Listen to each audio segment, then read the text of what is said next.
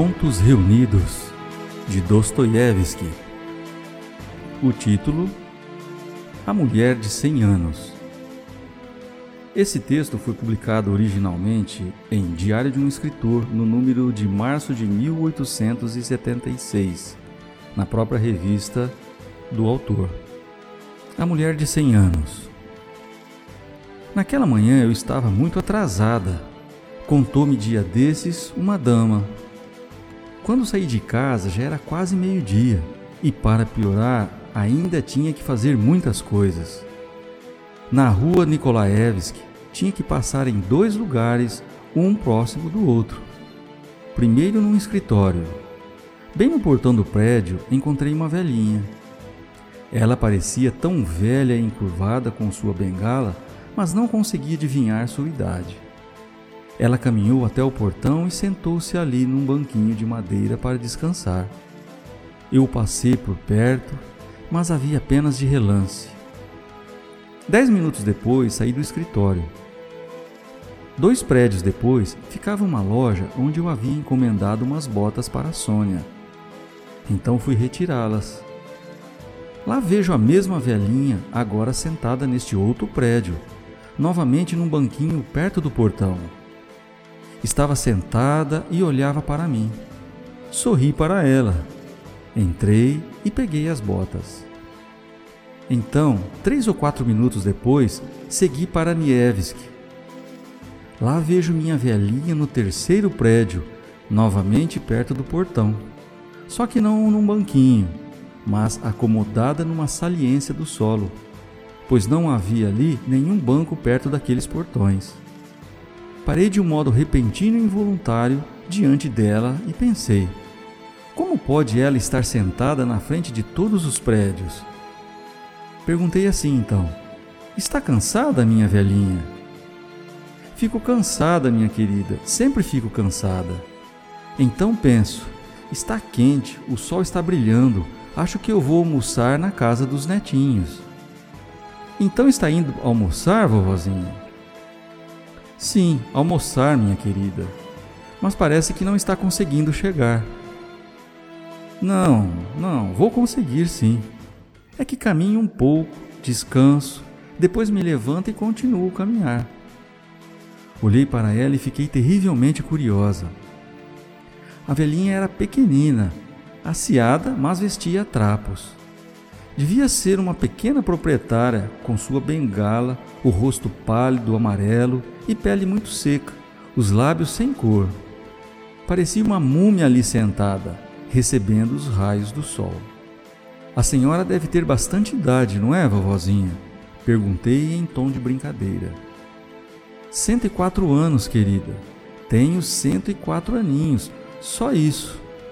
Agora era ela que brincava. Você está indo para onde? Ela me olhava e sorria, Parecia estar feliz por ter alguém com quem conversar, mas achei muito estranha a preocupação daquela mulher de cento e tantos anos com o meu destino, como se aquilo lhe fosse necessário. É o seguinte, vovozinha, disse eu sorrindo. Fui pegar as botas da minha filha na loja e estou levando-as para casa. Que pequenininhos esses sapatinhos. Sua filha é nova, não é? Que bom. Tem outros filhinhos? Ela sorriu outra vez e olhou para mim. Seus olhos eram baços, quase mortos, mas eram como se irradiassem calor. Vovozinha, aceite esta moeda de cinco copeques e compre um pãozinho. Entreguei-lhe o dinheiro. Para que está me dando cinco copeques? De todo modo, obrigada, vou aceitar sua moeda. Aceite, vovozinha, não se acanhe. Ela aceitou. Era óbvio que não mendigava, não havia chegado a tanto, mas aceitou de bom grado, não como caridade, mas como que por cortesia e pela bondade de seu coração. Aliás, pode ser que ela também tenha gostado muito de alguém ter-lhe dirigido a palavra, a uma velhinha, e não apenas conversado, mas também demonstrado uma preocupação carinhosa por ela. Adeus, vovozinha, eu disse. Espero que chegue bem. Chegarei, querida, chegarei. Hei de chegar. E você vá para a sua netinha. disse ela, esquecendo que eu tenho uma filha e não uma neta. Devia pensar que todos têm netos. Continuei, voltei-me para olhá-la uma única vez e vi como ela se levantou lentamente e com dificuldade e batia com a bengala no chão ao se arrastar pela rua. Talvez parasse para descansar ainda umas dez vezes pelo caminho até chegar aos seus para almoçar. E para onde será que ela ia, hein? Era estranha aquela velhinha. Naquela manhã ouvi tal história. De fato, não é bem uma história, mas uma espécie de impressão sobre o encontro com uma mulher de 100 anos. Afinal, não é todo dia que se encontra uma pessoa de 100 anos e ainda tão cheia de vida interior. E havia me esquecido completamente dela. Apenas tarde da noite, depois de ler um artigo numa revista e deixá-la de lado, lembrei-me dessa velhinha e, por algum motivo, rascunhei imediatamente uma continuação, isto é, como ela chegou aos seus para almoçar. O resultado foi uma pequena cena, talvez bastante plausível. Vamos lá então. Seus netos, talvez tataranetos, ela chama todos de netinhos. Deviam ser trabalhadores, cansados, é claro do contrário, ela não iria até a casa deles para almoçar. Vivem num porão. Talvez aluguem uma barbearia. São pobres, mas mesmo assim têm o que comer e observam a ordem. Já devia ser mais de uma da tarde quando ela conseguiu chegar. Não a esperavam, mas possivelmente a receberam bem. Vejam só, é Maria Maximovna. Faça o favor de entrar, serva de Deus. A velhinha entrou, dando uma risadinha enquanto o sininho da entrada ainda continuou tocando por muito tempo, com um som agudo e estridente. Sua netinha é possivelmente a esposa do barbeiro. Este não é velho, deve ter uns 35 anos. Tem a compostura de seu ofício, embora este seja um ofício leve. Veste, é claro, uma sobrecasaca oleosa como uma panqueca. Deve ser por causa da pomada ou algo assim o fato é que nunca vi um barbeiro de outra forma, assim como o colarinho, que sempre parece ter sido passado na farinha. Imediatamente, três crianças, um menino e duas meninas, correram na direção da bisavó.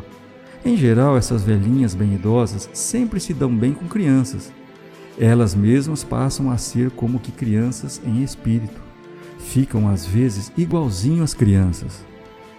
A velhinha se sentou Lá estava um sujeito visitando-o a trabalho, que tinha por volta de 40 anos, era conhecido do anfitrião e já se preparava para ir embora.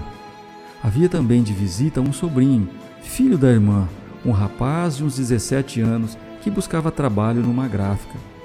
A velhinha fez o sinal da cruz e se sentou, olhando para os visitantes. Ah, estou cansada, viu?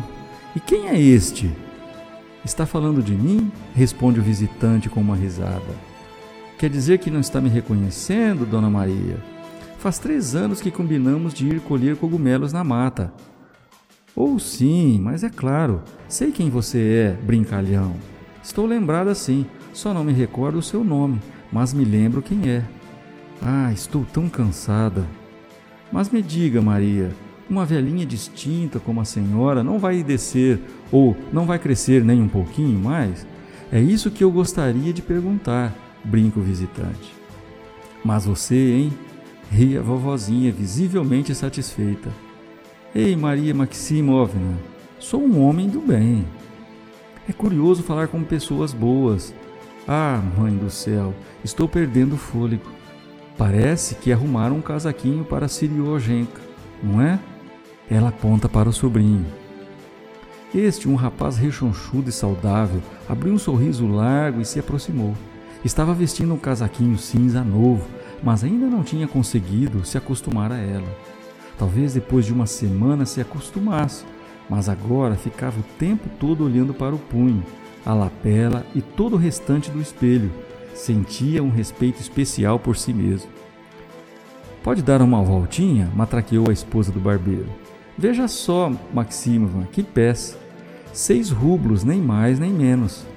Disseram na casa do distinto vendedor que por menos não valeria a pena nem começar. Depois vai se arrepender. Já este aqui não vai ficar gasto. Veja o material. Dê uma voltinha a mais, filho. Veja o forro como é resistente. Assim se foi nosso dinheirinho, Maximiovna. Lá se foram nossos copeques. Oh, mãe do céu! As coisas andam tão caras que está difícil dar conta de tudo. Melhor não me contar essas coisas, pois fico chateada, disse Maria Maximovna emocionada, ainda sem conseguir respirar direito. Já chega, já chega, observou o anfitrião. Temos que comer. Pelo que vejo, a senhora parece estar exausta, Maria. Ah, cansada, meu garoto. O dia está quente, ensolarado. Pensei em fazer uma visita. Não vou ficar só deitada, né? Ah, conheci uma moça no caminho. Jovem. Tinha comprado uns sapatinhos para a filha. Está cansada, minha velhinha? Ela perguntou para mim. Aceite esta moeda de cinco copeques e compre um pãozinho. Sabe, resolvi pegar a moeda, viu? Vovozinha, descanse um pouco primeiro. Por que está tão difícil assim respirar, hein? Disse de repente um anfitrião preocupado. Todos olharam para ela. Começou a ficar muito pálida, os lábios ficaram totalmente brancos. Ela também olhava para todos, mas como que sem expressão. Então pensei: biscoito para as crianças, a moeda de cinco. Outra vez parou, outras vezes perdeu o fôlego. Todos ficaram em silêncio por cerca de cinco segundos. O que, vovozinha? Inclinou-se o anfitrião na direção dela mas a vovozinha não respondeu. Novamente silêncio, novamente por cinco segundos. A velhinha foi ficando ainda mais pálida e seu rosto de repente ficou macilento. Seu olhar se fixou e o sorriso congelou nos lábios. Ela olhava para a frente, mas era como se não visse nada. Chame o Pop, disse o meia-voz de forma apressada ao visitante atrás dele.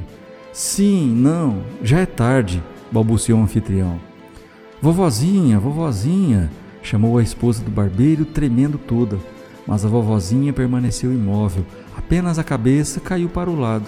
Sua mão direita, que estava sobre a mesa, segurava a moeda de cinco copeques. A esquerda continuou no ombro do bisneto mais velho, Misha, um garoto de uns seis anos. Ele permanecia em pé, sem se mexer, e olhava a bisavó com seus grandes olhos atônitos. Partiu!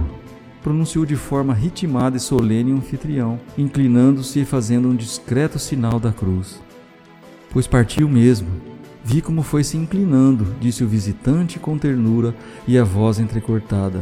Ele estava estupefato e olhava para todos. Ah, Deus, que coisa! Como vai ser agora, Macarite? Para onde levá-la? matraqueou a anfitriã apressada e estarrecida. Levá-la para onde? retorquiu imediatamente o anfitrião. Vamos resolver tudo aqui. Por acaso não é sua parente? Mas temos que avisar as pessoas. Cento e quatro aninhos. Ah! Disse o visitante se remexendo no lugar, cada vez mais comovido. Até enrubesceu todo. Nos últimos anos já nem se lembrava da vida. Observou de forma ainda mais solene e grave o anfitrião, enquanto procurava seu chapéu e vestia o capote. Não faz nem um minuto estava rindo, tão alegre. Veja a moeda em sua mão. Biscoitos, ela disse. Ei, que vida nossa!